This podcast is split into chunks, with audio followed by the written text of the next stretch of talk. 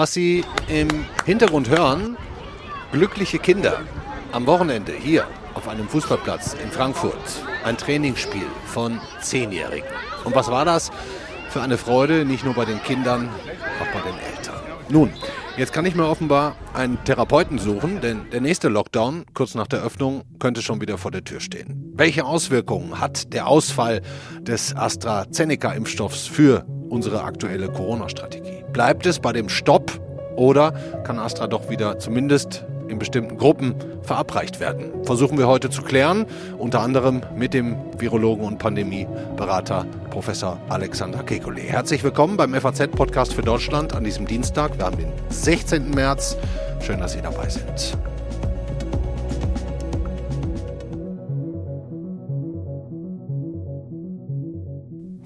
Ich verspreche, ich lasse jetzt für den Rest der heutigen Sendung Sentimentalitäten beiseite. Fakt ist, es gibt viele Gründe, jeder hat seine Gründe, warum es wirklich schwer wäre zu akzeptieren, wenn wir jetzt nach zwei Wochen Lockerung, Schulbeginn, Kindersport, Friseur und so weiter, wenn wir das jetzt wieder hergeben müssten. Deswegen versuchen wir uns heute so analytisch wie möglich mit den Daten und Prognosen, die wir haben, auseinanderzusetzen. Und bevor wir in die Diskussion mit dem Virologen und Pandemieberater Alexander Kekulé gehen, klären wir erstmal zwei grundsätzliche Fragen. Erstens, warum wurde der Impfstoff aus dem Verkehr gezogen? Und müssen wir jetzt komplett ohne planen oder gibt es da möglicherweise noch eine neue Ansicht? Zweitens, was bedeutet das für unsere Impfstrategie? Dafür schauen wir ganz genau auf die versprochenen Liefermengen und bringen das dann im Anschluss zusammen mit der Anzahl der Neuinfektionen. Hase- und Igelrennen ist das Stichwort. Und wie sich das alles ohne AstraZeneca gestalten würde. Wahrscheinlich nicht so gut. Besuche jetzt zuerst mal den Chef unserer Wissensredaktion, natürlich mit ähm, dem Corona-Abstand und desinfizierten Geräten. Aber ich finde es doch ganz schön, dass man auch mal wieder bei den anderen im Büro sitzen darf. Dieses Büro ist auf jeden Fall groß genug, auch für zwei Personen. Und es sieht hier aus wie bei einem verrückten Professor mit riesigen Papierbergen, tausenden Papern. Und dazwischen sitzt er. Also, hallo, Joachim Müller-Jung. Hallo, Andreas. Im Grunde wollen wir nur eins von dir ganz genau wissen ja. ähm, und erklärt bekommen. Was ist das Problem bei AstraZeneca? Warum hat das Paul-Ehrlich-Institut von diesem Impfstoff abgeraten und die Bundesregierung auch entsprechend schnell gehandelt? Ja, das äh, Paul-Ehrlich-Institut äh, hat äh, fachlich äh, beurteilt eine Beobachtung, die übers Wochenende äh, quasi gemacht wurde. Und äh, das ist eine Häufung, eine auffällige Häufung von bestimmten thromboembolischen Ereignissen bei Impflingen mit also AstraZeneca. Also thromboembolisch Thrombose, das deutsche. Von Thrombosen, genau. Mhm. Ne, von Blutgerinnungsstörungen äh, quasi, ne, Verstopfung. Äh, und hier in dem Fall eine seltene Form der Thrombose in der Hirnvene, in der Sinusvene, die dazu führt am Ende auch, dass äh, es eine Blutgerinnungsstörung gibt, eine, äh, ein Mangel an Blutplättchen. Und das ist, ist in drei auch? Fällen tödlich gewesen.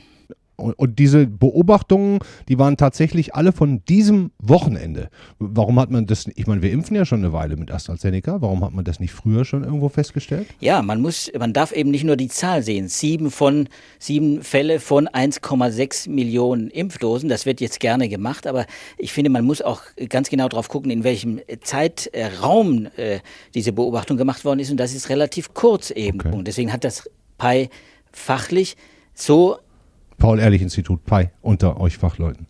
Hat das bei, genau, das bei fachlich so reagiert, wie man es von ihm erwartet. Es hat nämlich quasi Alarm geschlagen, es hat ein, ein Signal festgestellt und hat dann gesagt, jawohl, diese auffällige Häufung, die müssen wir untersuchen. Mhm. Das war die Empfehlung, die ging an den Minister und der Minister hat reagiert und seine politische Entscheidung war, äh, die die äh, Impfung auszusetzen. Nun gibt es ja heute vor allem in den sozialen Medien eine riesige Diskussion, was Nebenwirkungen grundsätzlich angeht. Ne? Also da heißt es zum Beispiel, bestimmte Antibabypillen hätten auch Thromboserisiken, sogar noch viel höhere. Und da sei es ja auch jeder Frau selbst überlassen, ob sie die nun nimmt oder nicht. Ich habe jetzt schon ein bisschen rausgehört, ist nicht vergleichbar. Ne? Es ist nicht vergleichbar, weil es irgendwie eine sehr seltene äh, Erkrankung ist, die hier in relativ in, in, in ganz kurzer Zeit aufgetreten ist und dann in, im unmittelbaren zeitlichen Zusammenhang mit der Impfung Und das muss man natürlich sehen, das ist etwas, das sticht raus. Das ist ein Peak. Das ist nicht mhm. einfach nur äh, eine von vielen Thrombosen. Wir haben in der allgemeinen Bevölkerung eine Häufigkeit von etwa eins äh, pro 1000 äh, im Jahr äh, an Thrombosen. Das heißt, Thrombosen sind eine relativ häufige Erkrankung auch, mhm. und auch eine der häufigsten Todesursachen übrigens in Deutschland. Deswegen mhm. muss man sich genau diese, diese spezielle äh, Erkrankung hier nach der Impfung angucken. Also deiner Meinung nach durchaus verhältnismäßig die aus dem Verkehr zu ziehen? Oder gibt es zwei Meinungen? Gibt es auch äh, Leute, Ich finde, es gibt zwei Meinungen. Es gibt, äh, es gibt zwei berechtigte Meinungen. Man hätte natürlich auch anders vorgehen können, ist klar. Man hätte auch die äh, Entscheidung des PI, das äh, zu untersuchen und das da genau hinzugucken, nehmen können und dann äh, sagen können, äh, jawohl, wir gucken da genau hin, aber im Kontext äh, dieser Impfkampagne, die jetzt läuft und die wichtig ist, weil die Covid-Erkrankung selbst ja auch viele Thrombosen erzeugt und zwar sehr viel häufiger als diese, ah, okay. der Impfstoff, ja, dass ja. man sagt, in dem Kontext und im Vergleich zu den zu, der, zu den Risiken, die bei einer Aufschiebung oder vielleicht bei einem Aussetzen, bei einer längeren Aussetzung äh, der Impfstoffkampagne äh, drohen, dass man dann sagt, okay, wir untersuchen das, wir erklären das auch im Kontext auch anderer Länder, auch der Informationen, die aus Großbritannien, aus anderen europäischen Ländern kommen, äh, am Donnerstag, wenn äh, das äh, Pharmakovigilanzgremium der Europäischen Arzneimittelkommission zusammentritt. Das mhm. ist die Kommission, die sich mit den Nebenwirkungen befasst. Und dann am Donnerstag können wir dann immer noch entscheiden, ob wir das wirklich vorübergehend aussetzen, und zwar europäisch entscheiden. Das hat man nicht gemacht. Dankeschön, Joachim Müller-Jung. Ich bin jetzt wieder zurück im Studio und ob wir es gut finden oder nicht, ob es verhältnismäßig ist oder nicht, spielt beim nächsten Aspekt eigentlich gar keine Rolle. Die Frage, was bedeutet das eigentlich konkret für den Impfplan, für das Versprechen von Angela Merkel, einerseits bis Ende des Jahres durchgeimpft zu haben, aber auch für die Hoffnung, bis Sommer vielleicht schon wieder einen neuen Grad von Normalität erreicht zu haben. Ein Berg von Zahlen vor sich hat jetzt mein Kollege Kim Björn Becker. Ich bin gespannt auf die Rechnung. Grüß dich. Ja, hallo Andreas. Was bedeutet denn ein Ausfall von AstraZeneca in Zahlen für die Impfungen, sagen wir zuerst mal bis Ende des Sommers, September, Ende des dritten Quartals? Genau, Ende September ist entscheidend, die ersten Quartale. Bis dahin sollten ja alle, die wollen, ein Impfangebot haben, hat die Bundeskanzlerin gesagt. Und äh, das Gesundheitsministerium hat äh, Anfang Februar mal für jeden Impfstoff, für jedes Quartal ganz detailliert aufgeschlüsselt, welche Liefermengen sie erwarten. Das hat sich natürlich immer wieder verändert. Es mhm. gab auch in den letzten Tagen wieder Ankündigungen.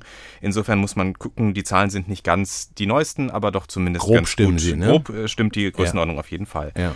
Und wenn man dann mal sich die vier Impfstoffe anguckt, die jetzt gerade zugelassen sind, also BioNTech, Moderna, Johnson Johnson und eben AstraZeneca, dann stellt man fest, wenn AstraZeneca ausfallen würde von diesen vier Impfstoffen bis Ende des dritten Quartals, das müssten rechnerisch etwa 56 Millionen Dosen sein oder mhm. in Anteilen etwa 27 Prozent. Also jede vierte Impfung könnte dann nicht stattfinden. 50 Millionen. Und da sind wahrscheinlich immer die erste und die zweite Impfung gerechnet. Also könnte ich jetzt mal grob sagen, 25 bis 28 Millionen Menschen, die eigentlich in dem Zeitraum geimpft werden könnten, werden jetzt wenn es bei dem Stopp bleibt, nicht geimpft. Genau, wobei ja AstraZeneca auch gesagt hat, dass sie weniger liefern über den Sommer. Das war bevor diese Meldung äh, mit den Nebenwirkungen jetzt kam.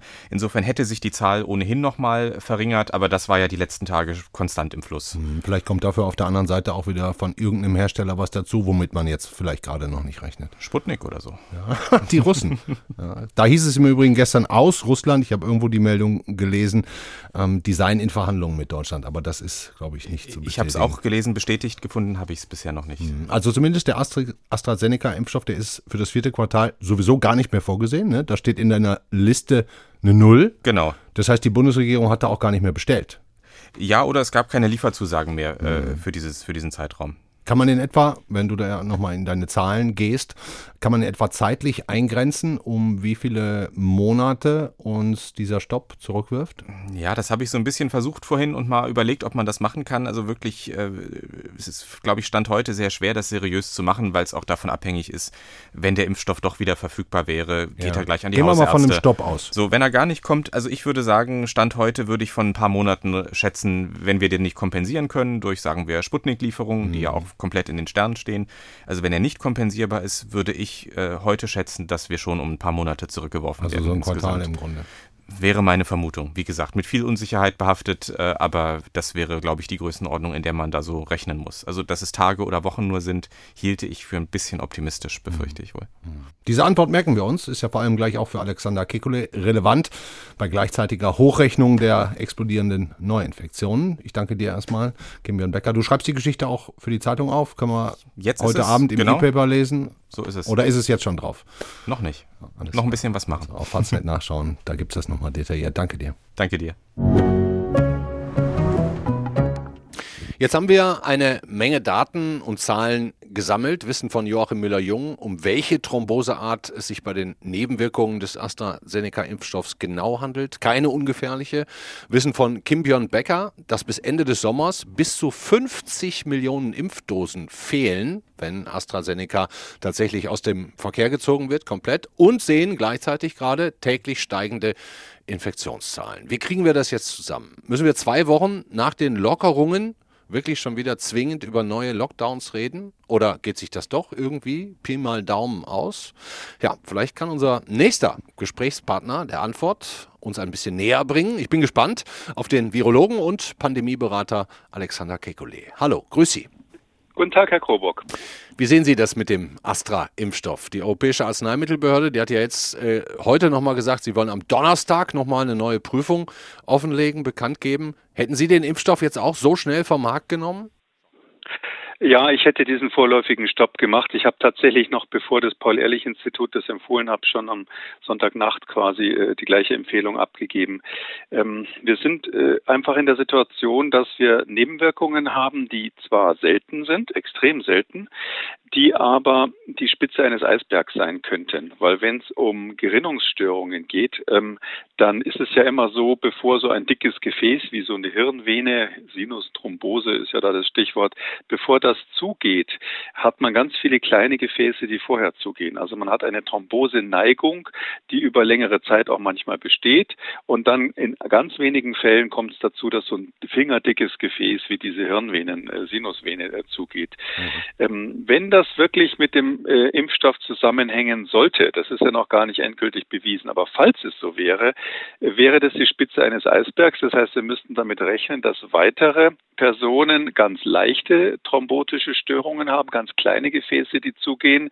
Und das merken sie nicht. Das merken sie nicht in der Phase 3 Studie. Das merken sie auch nicht in den normalen Risikoberichten, die beim Paul-Ehrlich-Institut einlaufen, sondern da müssen sie eine aktive Untersuchung machen und feststellen, bei den Leuten, die den Impfstoff bekommen haben, ist da die Gerinnung so ganz fein gestört, ja oder nein? Hm, wie lange braucht man jetzt für diese Untersuchung?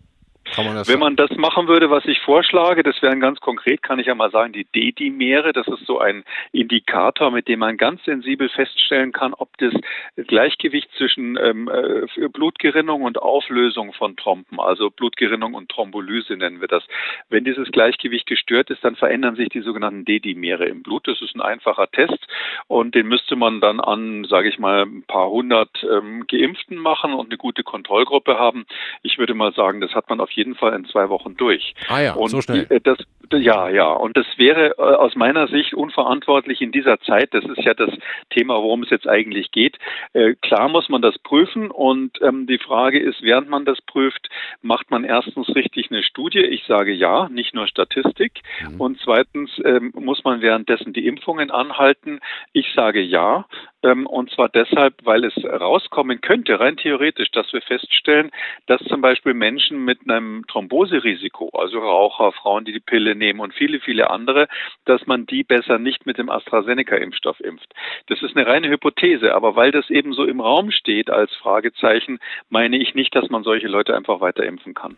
Hm, aber jetzt ist es doch auch so, wenn ich das richtig verstanden habe, dass die Erkrankung Covid-19, wenn man das bekommt, durchaus auch äh, noch für mehr Probleme mit Thrombosen sorgen kann, ähm, äh, noch in einer viel größeren Zahl. Ähm, könnte man das nicht dann vergleichen und sagen, naja, jetzt wenn ein Tausendstel eine Thrombose durch die Impfung kriegt, aber äh, drei von 100 eine durch die, die Krankheit, dann ist die durch die Impfung besser? Das mitzunehmen? Nee, das, so würde ich auf keinen Fall rechnen, weil sie ja nicht wissen, ob die, äh, ob die nicht geimpften alle krank werden mit Covid-19 und ob sie dann auch wirklich Thrombosen kriegen. Ja, wir wissen, dass solche Mikrothrombosen, das, das habe ich gerade versucht äh, zu erklären, die sind ja bei Covid-19 etwa 25 Prozent, 20, 25 Prozent sehen wir die. Ja, mhm. es wird sogar überlegt, ob man dann mit ähm, niedrig dosierten Aspirin oder anderen Medikamenten, die die Blutgerinnung ein bisschen bremsen, ob man da ähm, die Ergebnisse verbessern kann, also ob man das therapeutisch therapeutisch benutzt bei Covid-19. Ähm, und äh, deshalb ist es eben nicht völlig unplausibel zu sagen, äh, dass dieser Impfstoff, der eben auch ein Virus ist und einen Teil von Covid-19 sozusagen enthält, ähm, dass der möglicherweise das als Nebenwirkung haben könnte im, mhm. im Rahmen der Stimulierung des, des angeborenen Immunsystems. Die Engländer machen das ja lockerer, ne? Die Engländer sagen, komm, egal, dann wir machen jetzt Ja, der weiter. ist ja auch made in UK, nicht? Und Boris Johnson ist, äh, ist stolz wie Bolle darauf, dass dieser Impfstoff dort aus Oxford kommt. Mhm. Und der hat den ja auch sehr frühzeitig national zugelassen.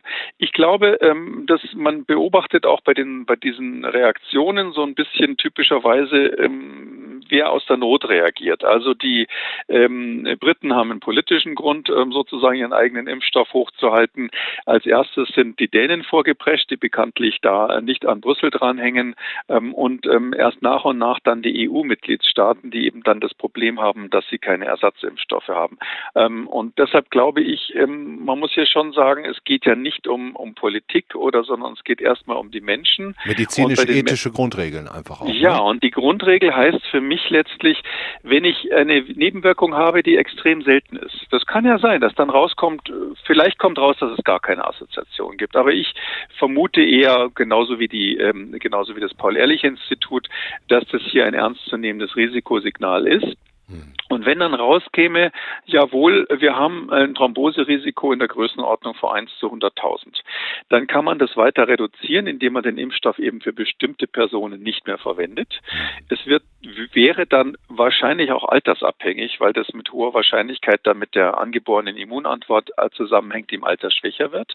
Äh, und man kann eben bei der Aufklärung, und das ist ja ganz wichtig, jede Impfung braucht ein ärztliches Aufklärungsgespräch, weil wir ja keine Pflichtimpfung haben, sondern jede jeder muss sich selber äh, äh, Überblick verschaffen und entscheiden, mache ich es oder mache ich es nicht. Also ich, ich, hatte letzte Woche, Herr Kekulé, mal ähm, vom Hase- und Igel-Rennen gesprochen, als es darum ging, wer, wer schneller ist. Wir mit dem Impfen plus Schnelltests und so weiter oder das mutierte Coronavirus, das sich ja durch unsere stark erhöhte Mobilität jetzt wieder noch schneller verbreitet.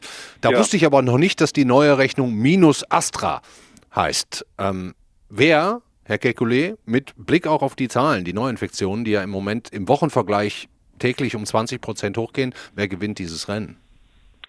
Also ich hoffe sehr, dass Astra nicht ausfällt, weil wir, das ist ja bekannt, weil wir von den anderen Sachen zu wenig und zu spät bestellt haben. Ähm, ich hoffe, dass Astra ähm, entweder ganz mit dem Freispruch rauskommt oder mit einer kleinen Einschränkung für bestimmte Risikogruppen. Ähm, um, um, wenn es so wäre, dass Astra komplett ausfällt, dann sind wir in Europa in einer misslichen Lage. Das muss man ganz ehrlich sagen. In einer richtig misslichen Lage, muss man sagen. Ja, ne? ja, das ist so. Also es gibt ja diesen diesen Spruch, dass man sagt, bis jetzt haben wir kein Glück gehabt und jetzt kommt auch noch Pech dazu. Und ähm, ich würde fast sagen, bis jetzt haben wir vieles falsch gemacht und jetzt kommt auch noch Pech dazu. Es ist so, dass ähm, wir äh, der, der, die Schulen wieder zu öffnen, ohne ein vernünftiges Testkonzept, ohne dass das quasi bei Start war, war ein riesiger Fehler. Ja Sie lassen, Sie lassen keinen Tiger aus dem Käfig raus, bevor Sie ihm zumindest ein Halsband angelegt haben oder irgendetwas. Es gibt für, den, für die Beendigung des Lockdowns vernünftige Vorbereitungsmaßnahmen, die in diesem Fall nun wirklich allen, glaube ich, bekannt waren. Und man hat da seine Hausaufgaben nicht gemacht und trotzdem die Schulen wieder aufgemacht. Deshalb starten jetzt die Infektionszahlen durch. Und ähm, wir sind ja jetzt im Bereich von 80er-Inzidenz in Deutschland. Das ist in Frankfurt sind mich, wir sogar über 100 jetzt gegangen. Wir kommen jetzt schon in so eine steile Vermehrung Vermehrungsphase rein. Wahrscheinlich sind wir in vielen Landkreisen längst über 100. Und man muss eigentlich äh, im Grunde genommen äh, sofort äh, wieder zurückstellen. Das Konzept sieht ja auch vor, die Notbremse zu ziehen. Und wir sehen im Grunde genommen schon, dass, dass wir in vielen, vielen Kreisen auf diese 100er Marke zurasen, äh, sodass, äh, wenn äh, Kollegen von mir sagen, man könnte eigentlich jetzt die Schulen schon zumachen, das natürlich epidemiologisch gesehen richtig ist. Ob man das politisch durchsetzen kann, das weiß ich jetzt nicht zum jetzigen Zeitpunkt. Ich würde äh, natürlich auch gerne der Anwalt der eines Großteils der Bevölkerung sein, der einfach sagt, ich halte es jetzt ehrlich gesagt nicht mehr aus. Und jetzt haben wir gerade frisch gelockert und jetzt sollen wir wieder zumachen. Ich weiß nicht, wie ich das packen soll, egal ob sozial oder, oder wirtschaftlich. Und dann mal eben den Blick nach Österreich wenden, weil die machen es ja ein bisschen anders. Der Kanzler Sebastian Kurz, der war am Freitag bei uns auf dem FAZ-Kongress und hat, und da muss man ihm jetzt zugutehalten, noch bevor wir von AstraZeneca dem Stopp wussten, ähm, nochmal die, die österreichische Linie in kurzen Worten erklärt. Das können wir nochmal vielleicht zum Schluss ganz kurz zusammen hören. Wir wissen, dass die Lockdowns natürlich das beste Mittel sind, um Ansteckungszahlen niedrig zu halten. Sie sind aber gleichzeitig auch das wirtschaftlich und sozial schmerzhafteste Mittel. Und diesen heiklen Mittelweg, den müssen wir versuchen, als Gesellschaften gemeinsam zu gehen. Ein Maximum an Freiheit, so viel Freiheit wie möglich, gleichzeitig so viel Einschränkung wie notwendig. Hm. Herr Kekulé, letzte Frage. Wenn ich Ihnen jetzt den Auftrag geben würde, für alles Geld dieser Welt, egal was es kostet, zu sagen, lassen Sie uns die Öffnung irgendwie beibehalten, was, wie könnten wir das schaffen? Ist das aus Ihrer Sicht irgendwie möglich? Natürlich, das ist ohne weiteres möglich. Und zwar ist es so, dass wir dieses Schnelltestkonzept auf den Weg bringen müssen. Wir müssen in Kindergärten parallel äh, überwachen, dass wir ähm, zum Beispiel über Abwasserüberwachungen feststellen, wenn es Ausbrüche gibt. Da kann man das SARS-CoV-2 ja feststellen. Und wir müssen ähm, durch, können durch Abstandskonzepte plus ähm, Schnelltests plus eine, eine, App, das ist ja ein Konzept, was ich ehrlich gesagt vor einem Jahr schon mal empf äh, empfohlen habe, das sogenannte Smart-Konzept. Ähm, wir können damit natürlich das in den Griff bekommen bekommen. Aber dann kommt das, der Datenschutz wieder dazu. Ja, und das, deshalb glaube ich, dass gerade ein Fehler gemacht wird. Bei der Luca-App wiederholt sich im Moment der Fehler, äh, den wir gemacht haben bei der sogenannten Corona-Warn-App. Weil man da durch den Datenschutz, und das passiert jetzt wieder, im Grunde genommen das, das Schutzziel komplett aus den Augen verloren hat. Weil die reine Nachverfolgung plus Schnelltests plus vernünftige Hygienekonzepte könnte die allermeisten Risikosituationen entschärfen. Äh, der Grundgedanke des Lockdowns ist ja, und das hat der Bundeskanzler Kurz ja äh, im Grunde genommen gemeint, der Grundgedanke des Lockdowns ist, jede Art von Kontakt zu reduzieren oder zu vermeiden. Und ich sage immer, wir müssen gefährliche Kontakte identifizieren und vermeiden und nicht jeden Kontakt. Und man kann Kontakte sozusagen ungefährlich machen durch diese ganzen genannten Maßnahmen. Und warum habe ich das Gefühl, Herr Kekulé, dass Sie ein einsamer Rufer in der Wüste sind und dass diese schönen Pläne in den nächsten zwei bis vier Wochen sowieso nicht umgesetzt werden? So schnell nicht, aber ich war ja mit dem Smart-Konzept vor einem Jahr auch ein einsamer Rufer in der Wüste. Ich hatte massiven Gegenwind. Und wenn Sie sich das jetzt mal anschauen, äh, Schutz der Alten, also es sind ja fünf Buchstaben, Schutz der Alten, Masken, aerogene Übertragung vermeiden, reaktionsschnelle Nachverfolgung durch eine App und Selbsttest für jedermann. Also die fünf Punkte des Smart-Konzepts, wo am Anfang ich komplett allein da stand. Im Grunde genommen werden alle fünf Punkte jetzt versucht, sodass man am Schluss, wenn man lang genug in die Ecke, gepinkelt hat, irgendwann stinkt's dann. Und das führt dann dazu, dass äh, wir sind jetzt ein bisschen spät dran. Ja, es ist handwerklich äh, an vielen Stellen jetzt auch in Deutschland äh, mit der Pandemie deutlich gewesen geworden, dass wir nicht so gut sind, wie vielleicht manche ich auch gedacht haben. Aber im Ergebnis bewegen wir uns ja in die richtige Richtung. Also die Tests sind ja eigentlich zum Greifen nahe. Es fehlt ja nur ein Konzept, das dann zum Beispiel anzuwenden, um die Schulen sicher zu machen. Ich glaube nicht, dass ich da so einsam bin inzwischen. Ich mhm. glaube, dass das schon fast Mainstream ist, was ich da sage. Ich hoffe. Ich hoffe, es setzt sich durch. Ich danke Ihnen sehr. Wir haben, wie so oft, wenn wir miteinander reden, gnadenlos überzogen, ähm, haben aber viel gelernt. Ähm, Alexander Kekulé, die besten Grüße nach Halle. Bis dann. Gerne. Und, äh, bis, dann, bis zum nächsten. Mal. Alles Gute. Tschüss. Das war unser FAZ-Podcast für Deutschland heute an diesem Dienstag, den 16. März. Ganz, ganz schwierige Kiste, wie ich finde. Voraussichtlich war es sehr, sehr klug, den AstraZeneca-Impfstoff erstmal rauszunehmen, um ihn weiter zu untersuchen, um weiter zu schauen, wer ist betroffen und wer könnte ihn aber dennoch ohne große Gefahren in Zukunft noch bekommen. Denn Machen wir uns nichts vor, wenn jetzt 50 Millionen Impfdosen bis zum Ende des dritten Quartals tatsächlich fehlen, dann verzögert sich die gesamte Corona-Strategie um mindestens Wochen, wahrscheinlich sogar Monate. Und das kann ja eigentlich keiner wollen. Fakt ist, die Politik muss handeln, schneller handeln. Langsam bringt jetzt gar nichts mehr und sie muss sehr umsichtig handeln, denn hm, so richtig den Eindruck, dass alle noch bereit sind, wieder für Monate in einen Lockdown zu gehen, das kann ich mir ernsthaft nicht vorstellen. Machen Sie es gut, wir bleiben dran, ich bin gespannt. Schönen Abend Ihnen.